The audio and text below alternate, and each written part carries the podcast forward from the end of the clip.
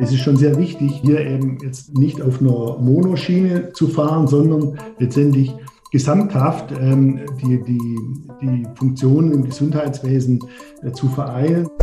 Also wir würden nicht äh, Leib und Leben, Gesundheit ähm, kompromittieren in irgendeiner Weise ähm, für äh, Ökonomie. Also da, das, das kann ich mir nicht vorstellen.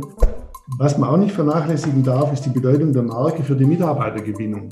Wir befinden uns ja in einem erheblichen Wettbewerb um die besten Köpfe ähm, in allen Berufsbereichen im Krankenhaus. Die Mutigen leben vielleicht nicht ewig, aber die Vorsichtigen, die leben gar nicht. Und damit herzlich willkommen zum Goya Markentalk. Unser Motto? Neues Denken, neue Wege. Ein Podcast, in dem es vorrangig um unterschiedlichste Veränderungsprozesse geht. Zudem diskutieren wir das Thema Marke aus spezifischen Blickwinkeln und richten den Blick auf das, was hinter den Kulissen passiert. Ich bin Caroline Bierlich und an meiner Seite ist der Marken- und Innovationsexperte Roland Albrecht.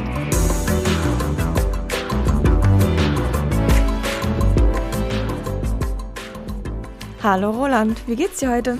Ja, mir geht's sehr gut und äh, ich finde, dass wir heute wieder einen sehr speziellen Gast haben, nämlich Herrn Dr. Stump. Äh, wir kennen uns jetzt, glaube ich, über zehn Jahre. Und äh, ich habe Herrn Stump als wirklich einen außergewöhnlich strategisch denkenden Manager kennengelernt, der zugleich aber auch im operativen Geschäft wirklich sehr stark ist.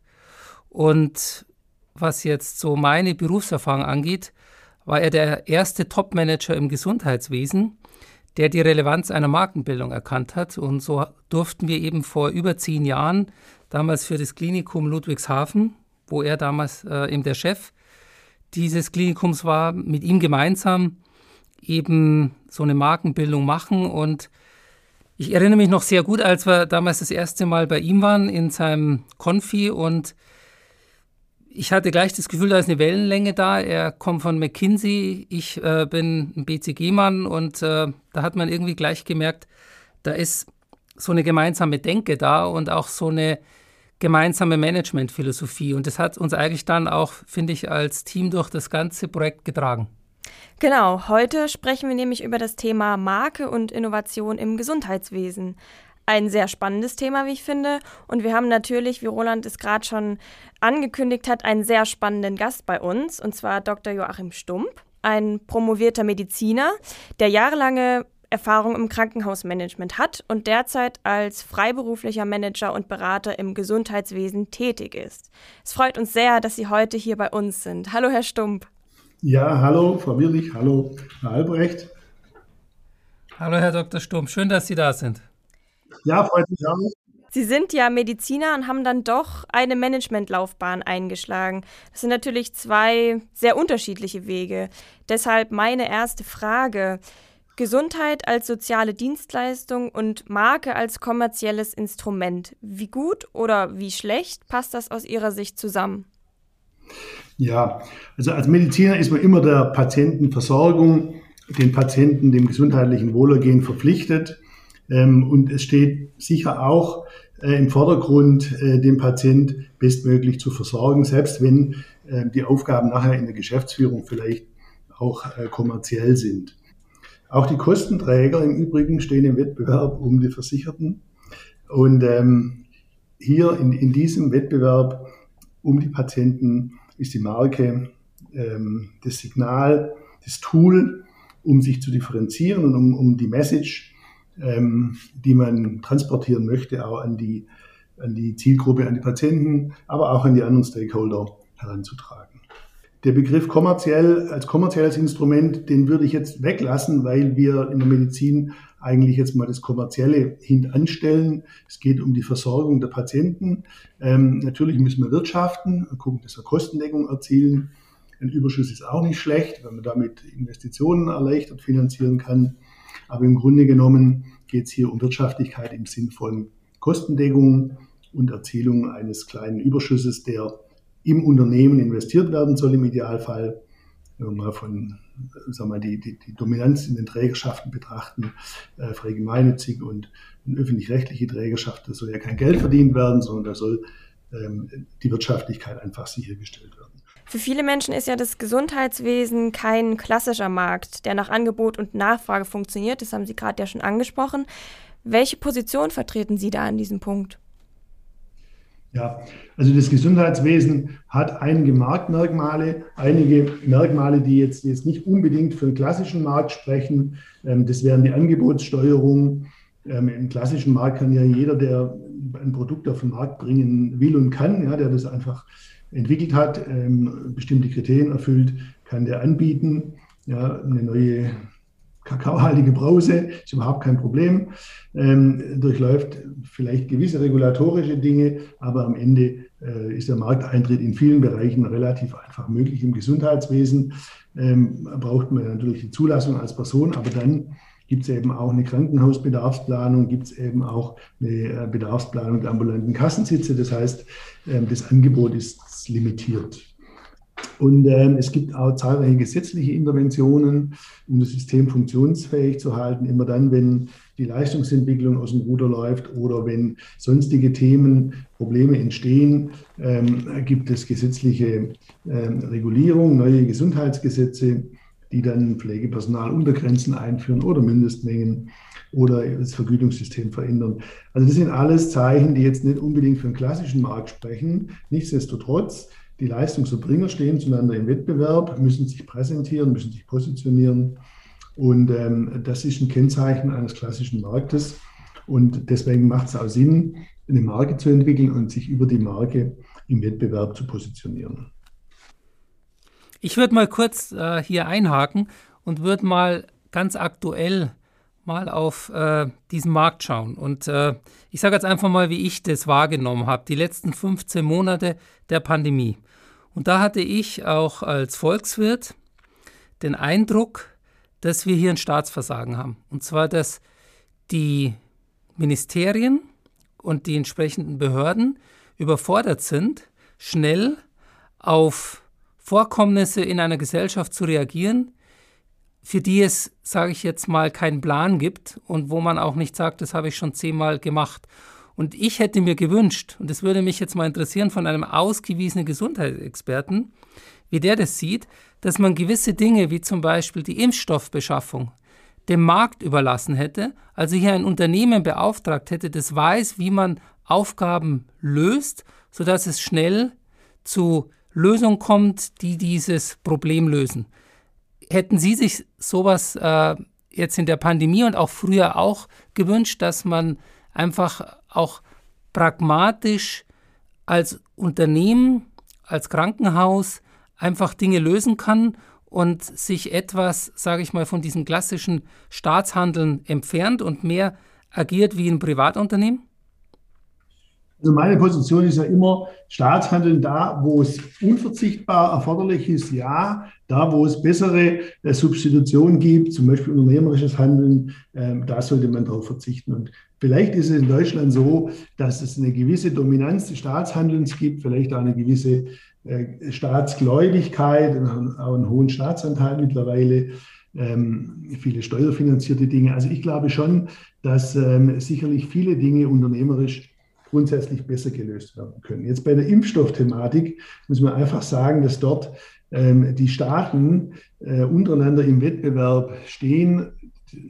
USA, äh, Großbritannien, die EU, andere Staaten. Ähm, und dass es wahrscheinlich schwierig sein wird für ein, ein Unternehmen, selbst für eine große Krankenhauskette, äh, direkt bei den äh, Herstellern, die ja auch letztendlich national gesteuert sind. Pfizer als großes US-Unternehmen unterliegt ja da schon auch gewissen ähm, Erwartungen seitens der Regierung.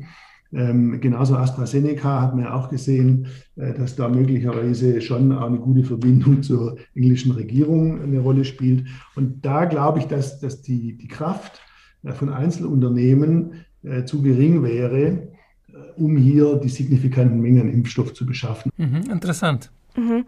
Ja, in diesem Podcast geht es ja auch um starke Marken. Das ist natürlich bei privatwirtschaftlichen Unternehmen super wichtig. Wie wichtig ist es denn Ihrer Erfahrung nach ähm, in Kliniken und Krankenhäusern heutzutage, sich als starke Marke zu präsentieren? Also ich finde es enorm wichtig. Ähm, das kann man ja herleiten, also wirtschaftliche Einheiten und Krankenhäuser sind ja auch zweifellos wirtschaftliche Einheiten, funktionieren ökonomisch dann, wenn sie eine gewisse Auslastung haben. Und ähm, die Marke, also die anerkannt starke Marke, ist dann eben das Signal an, an die Stakeholder, an die Kunden, die Patienten, ähm, dass da Leistungen im Markenkrankenhaus angeboten werden, die hochqualitativ sind, dass die Mitarbeiter äh, Kompetenz haben, ja, dass, dass äh, das Vertrauen letztendlich gerechtfertigt ist. Also Marke schafft Vertrauen und das ist das, das, ist das Signal, das äh, die Menschen ja auch gewöhnt sind aus ihrer Erfahrung. Also man ist ja mit Marken aufgewachsen und zu starken Marken hat man ja auch Vertrauen. Man, man greift dann wieder zu bei Markenprodukten vielfach, weil man gute Erfahrungen gemacht hat und weil man weiß, diese Marke ähm, die verdient und rechtfertigt unser Vertrauen. Und insofern ist es sehr wichtig, ähm, jetzt mal gerade im Hinblick auf den Markt, was man auch nicht vernachlässigen darf, ist die Bedeutung der Marke für die Mitarbeitergewinnung. wir befinden uns ja in einem erheblichen Wettbewerb um die besten Köpfe ähm, in allen Berufsbereichen im Krankenhaus. Das wird zunehmend äh, schwerer, hier die benötigten Quantitäten an hochqualifizierten Mitarbeitern und Mitarbeitern zu akquirieren. Und ähm, die Arbeitgebermarke ist eben ein ganz wichtiges Tool, um zu verdeutlichen, dass man gute Arbeitsbedingungen hat, dass man äh, Chancen für Qualifizierung, für Weiterentwicklung, dass man attraktive Arbeitsplätze anbietet. Und äh, die Arbeitgebermarke hilft insofern, Bewerber anzuziehen, auf das Unternehmen aufmerksam zu machen und sie dann idealerweise auch ans Unternehmen zu binden. Also insofern gibt es verschiedene Argumente für ein Krankenhaus, eine starke Marke auszubilden. Und ähm, im Übrigen ist es auch so, mit der Markenbildung geht ja auch einher, dass man guckt, haben wir die Substanz in allen Bereichen? Wenn da noch Lücken wären, dann würde man natürlich auch die Lücken schließen. Das heißt, die Substanzentwicklung wird durch den Prozess der Markenentwicklung ja auch gefördert. Ich würde mal gerne auf das Thema Arbeitgebermarke nochmal eingehen wollen. Also klar, also man hat immer dieses starke Leistungsversprechen aus der Medizin, aus der Pflege, äh, zum Teil natürlich dann auch aus der Verwaltung. Aber die Marke ist ja auch oftmals so ein Symbol für so eine Haltung. Und da frage ich mich, wie ist es eigentlich bei euch in den Kliniken und Krankenhäusern? Ähm, spielt eigentlich dieses Thema Nachhaltigkeit, also sowohl diese ökonomische Nachhaltigkeit als auch diese sozialgesellschaftliche Nachhaltigkeit, als auch eben diese Nachhaltigkeit gegenüber der Umwelt. Spielt das eigentlich heute für jemand, der wie Sie eben jahrelang erfolgreich äh, eben im Gesundheitswesen als Manager tätig war, wird es aus Ihrer Sicht immer wichtiger, dass ein Krankenhaus, ein Klinikum sich auch positioniert als eine nachhaltige Institution? Ja, das wird in jedem Fall wichtiger. Das geht ja schon äh, von, von Trägern aus, also äh, Kliniken, die sich zum Beispiel im Landesbesitz äh, befinden, Landeseigentum, ähm, werden ja schon auch letztendlich von der Politik in diese, in diese Richtung ähm, gesteuert. Und auch andere Kliniken öffentlicher Trägerschaft ähm, haben das gleiche Thema. Ähm, dass das letztendlich die politische Ebene ähm, diese Nachhaltigkeitsschiene ähm, fördert, aber auch letztendlich aus Eigenverantwortung, denke ich mal, gegenüber der Umwelt, gegenüber allen Stakeholdern eigentlich, zukünftigen Generationen, ist das Nachhaltigkeitsthema wie, wie in allen Industriebereichen eigentlich, ja, siehe Erdölindustrie ganz aktuell, ist ein ganz wichtiges Thema. Und wir haben da auch noch einen Weg vor uns natürlich. Ja, Sie haben es gerade schon angesprochen, dieser langfristige Trend der Nachhaltigkeit wird immer wichtiger, auch für Krankenhäuser und Kliniken. Was hat sich denn in den letzten Jahren im Gesundheitsmarketing noch verändert? Also einmal wäre das jetzt ja die Botschaft, also eben nachhaltiger zu werden und das auch zu kommunizieren. Ähm, was hat sich da noch verändert? Ja, also die, jetzt mal über die Marke hinaus, ähm, gibt es halt schon eine zunehmende Dominanz der digitalen Kommunikation. Ähm, die Internetauftritte ähm, haben sich dramatisch verbessert.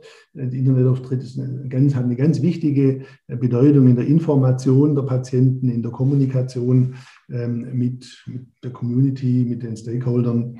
Ähm, und auch die Möglichkeit, Feedback zu geben und Feedback zu empfangen, hat sich durch soziale Medien, durch ja, die Internetverbreitung erheblich verändert. Also es gibt ein, ein erhöhtes Informationsbedürfnis, aber es gibt da ein erhöhtes Mitteilungsgeschehen, sage ich jetzt mal, oder einen verstärkten Feedback-Prozess in Richtung auf Unternehmen, in Richtung auf Krankenhäuser.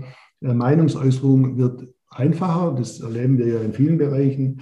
Ähm, es werden letztendlich ähm, viel mehr Meinungen ganz einfach transmittiert.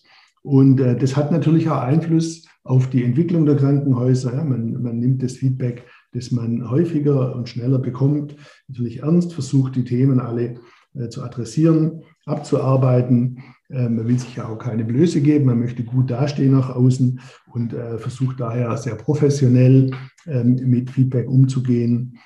Ähm, das ist, glaube ich, ein ganz wichtiges äh, Thema. Dann Personalmarketing übers Internet ähm, hat auch zugenommen. Äh, gibt WhatsApp-Bewerbungen oder Videobewerbungen, wo äh, letztendlich Bewerber kein großes Anschreiben mehr fabrizieren, sondern wo sie einfach drei Fragen selber auf dem Handy per Video aufnehmen und das an den Arbeitgeber und den potenziellen verschicken. Ähm, das ist sicherlich auch eine neue Entwicklung.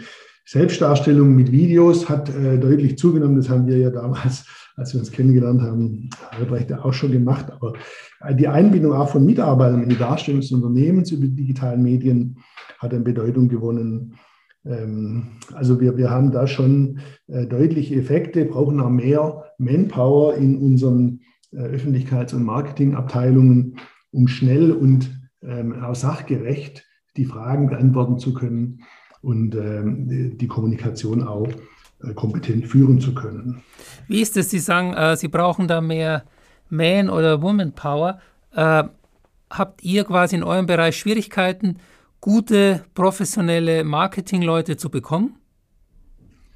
Also wenn man Ausschreibungen macht für den Bereich Öffentlichkeitsarbeit, Marketing, bekommt man noch relativ viele Bewerbungen. Also anders als äh, in anderen Bereichen gibt es dort schon äh, ein großes Interesse es hat vielleicht auch mit der Entwicklung im Medienbereich zu tun, im Bereich Printmedien. Aber da ähm, ist es eigentlich ähm, noch relativ gut möglich, äh, qualifizierte Bewerberinnen und Bewerber zu bekommen.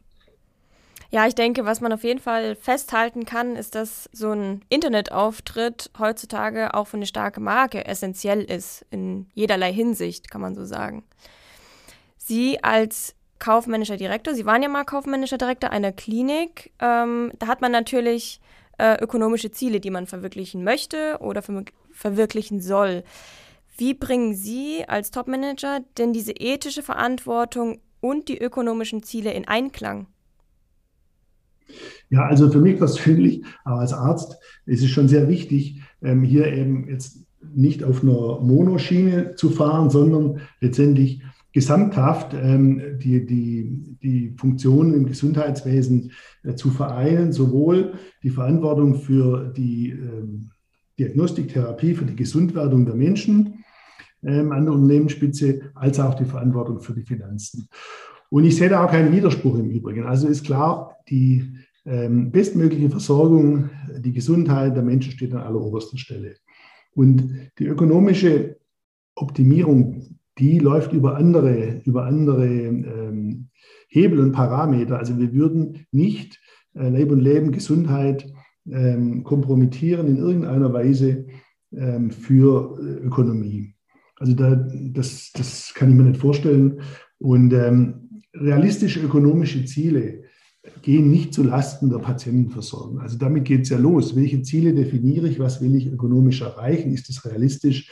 Ist es machbar? Das ist der erste Schritt. Und das zweite, die ökonomische Optimierung ist teilweise sogar für die Patienten, also geht, geht einher mit Verbesserungen für Patienten. Ja, wenn man Wartezeiten reduziert oder Leerkapazität, wenn der OP leer steht, äh, wenn ein Patient auf OP wartet, solche Dinge, ähm, wenn der Ambulanzbetrieb ähm, reibungslos läuft, wenn die Daten äh, an der benötigten Stelle sind, Informationen verfügbar sind. Das sind alles Dinge, äh, wo kein Widerspruch da ist, sondern wo letztendlich eine Verbesserung im Ablauf, im Prozess ähm, letztendlich auch zu einer höheren Patientenzufriedenheit und einer höheren Versorgungsqualität führt.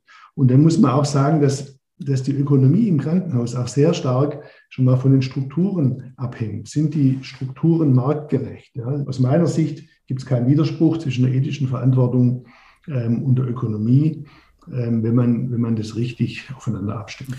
Also ich würde dann noch mal einhaken. Also ich, ich sehe das genauso wie Sie, ähm, aber man liest und hört halt oft in den Medien, dass es da doch, sage ich mal, Schwierigkeiten gibt zwischen wir verdienen Geld und äh, wir kümmern uns objektiv, sage ich mal, um das Wohl des Patienten. Also es gibt ja zum Beispiel so OECD-Statistiken, die zeigen, dass halt zum Beispiel in Deutschland viel mehr operiert wird als in anderen Ländern und da wird dann in diesen Artikeln oft geschrieben, dass man halt äh, aufgrund der, glaube ich, Fallpauschale halt äh, mit solchen Operationen dann schneller mehr Geld verdient. Man liest auch immer wieder, dass selbst äh, Oberärzte eben sagen, dass es da einen gewissen wirtschaftlichen Druck gibt und ich sehe, ich, ich sage es jetzt mal mit dem harten Wort, performen müssen, also auch wirtschaftlich. Ähm, wie ist denn das? Äh, sehen wir da quasi eine Verzerrung in den Medien? weil äh, Journalisten oft äh, vielleicht die Hintergründe nicht verstehen und dann Dinge falsch darstellen? Oder haben wir schon auch manchmal die Situation, dass, sage ich mal, das wirtschaftliche Kriterium über das medizinische Kriterium dominiert? Wie, waren da eigentlich so Ihre Erlebnisse und Beobachtungen? Also die Dominanz des wirtschaftlichen Kriteriums über das medizinische, das kann ich mir nicht vorstellen. Das heißt ja, man würde einem Patienten eine Behandlung zukommen lassen, also als individueller Arzt einem Patienten eine Behandlung zukommen lassen, äh, die er nicht, die er nicht benötigt. Ja, nur, nur so gäbe es ja die Dominanz des Wirtschaftlichen über das medizinische. Das heißt, das kann ich mir nicht vorstellen, dass Ärzte Indikationen stellen, die nicht, die nicht gegeben sind. Dass wir natürlich mit einer stärkeren Verfügbarkeit von medizinischen Ressourcen, also mehr Angebot, vielleicht eine großzügigere Indikationsstellung haben, dass man, dass man vielleicht äh, Dinge auch operiert, die man in einem System, in dem sehr knappe Ressourcen vorhanden sind, vielleicht nicht operiert, weil man sagt, ähm, ja, das geht auch ohne oder ähm, ja, ich habe halt äh, Menschen, die noch bedürftiger sind, die dringender operiert werden müssen. Also ist klar, je knapper man ein System führt, desto weniger Leute werden operiert. In die Richtung läuft es schon. Aber das heißt ja nicht, dass wenn ich mehr Ressourcen habe, dass ich dann zu viel operiere, sondern es könnte einfach sein, dass ich im Gegenzug zu einer verknappten Angebotssituation eben genau richtig oder fast genau richtig ähm, indiziere und eben alle, die von einer Operation wirklich profitieren, auch operiert werden. Also so müsste man das, glaube ich, ähm, dann betrachten. Also ich glaube, es geht zu weit, ähm, Ärzten dann äh, zu unterstellen, äh, sie würden ähm, Operationen durchführen, die nicht indiziert sind. Da kenne ich niemand. Äh, das, wär, das wären auch ähm, schwarze Schafe, das müsste man auch adressieren, aber äh, ich kenne da niemand. Also es, es, ein Arzt stellt eine Indikation verantwortungs bewusst und verantwortungsvoll. Gut, ich finde, das ist eine wichtige und richtige und gute Richtigstellung äh, von einem Insider. Ich würde jetzt gerne noch mal einen anderen Aspekt ansprechen. Also ich persönlich habe Sie damals äh, in diesem Projekt als einen sehr progressiven Denker und Manager erlebt. Äh, ich habe aber auch äh, bei dem damaligen Projekt schon auch mitbekommen, dass, ähm, sagen wir, gewisse Abteilungen oder auch äh, gewisse Berufsgruppen eher so traditionell ticken. Und ähm, da habe ich auch oft dann so eine Spannung erlebt und auch vielleicht die Grenzen von einem progressiven Denken, weil dann doch immer wieder so altes Denken dominiert und man sich dann schwer tut, eben neue Wege zu gehen. Sie schauen jetzt auf viele, viele Praxisjahre zurück. Was ist eigentlich Ihr so Resümee zwischen traditioneller Denke und progressiver Denke in Ihrer Branche? Ja, das ist eine interessante Frage. Also ich denke mal, im Gesundheitswesen, auch insbesondere in der Medizin, also ärztlicherseits in der Pflege, äh, sind viele äh, moderne, innovative, ideenreiche Menschen tätig, äh, die gerne die Chance nutzen, neue Dinge auszuprobieren, dem Patienten noch besser zu helfen, Prozesse zu verbessern. Also ich glaube schon, dass, dass da auch eine kritische Masse da ist, die, die hinter diesen äh, Gedanken der Veränderung, der Verbesserung steht, ähm, auch wenn man sieht, wie schnell sich ja die Rahmenbedingungen im Hintergrund verändern. Sie sprechen gerade von einer erforderlichen Veränderung. Ich würde ganz gern zum Abschluss nochmal von Ihnen wissen. Welchen Weg sollte denn das Management von Gesundheit in den nächsten fünf Jahren gehen? Kann man das ähm, irgendwie kurz zusammenfassen oder ist es Thema zu groß. Kann man das überhaupt so sagen? Ja, man kann alles, man kann alles versuchen, kurz zu fassen. Also wenn man jetzt die nächsten Jahre betrachtet, geht es erstmal um die Frage, welche sind die Herausforderungen, denen Krankenhäuser, das Gesundheitswesen gegenüberstehen. Ähm, das Thema Weiterentwicklung der Medizin ist natürlich ein Dauerthema, kontinuierliche Innovation, Verbesserung der Diagnostik, der Heilungschancen, neue Therapien, vielleicht auch Einsatz der künstlichen Intelligenz ähm, ist da sicher ein Punkt. Ähm, dann das große Thema Mitarbeiter, Workplace. Ähm, wir glauben, wir müssen in den Krankenhäusern äh, die Attraktivität der Arbeitsplätze und die Anziehungskraft, die wir haben für extrem qualifizierte und leistungsorientierte Mitarbeiter, die unverzichtbar sind, das müssen wir weiter erhöhen. Da hat man sicherlich äh, noch einen Weg vor sich.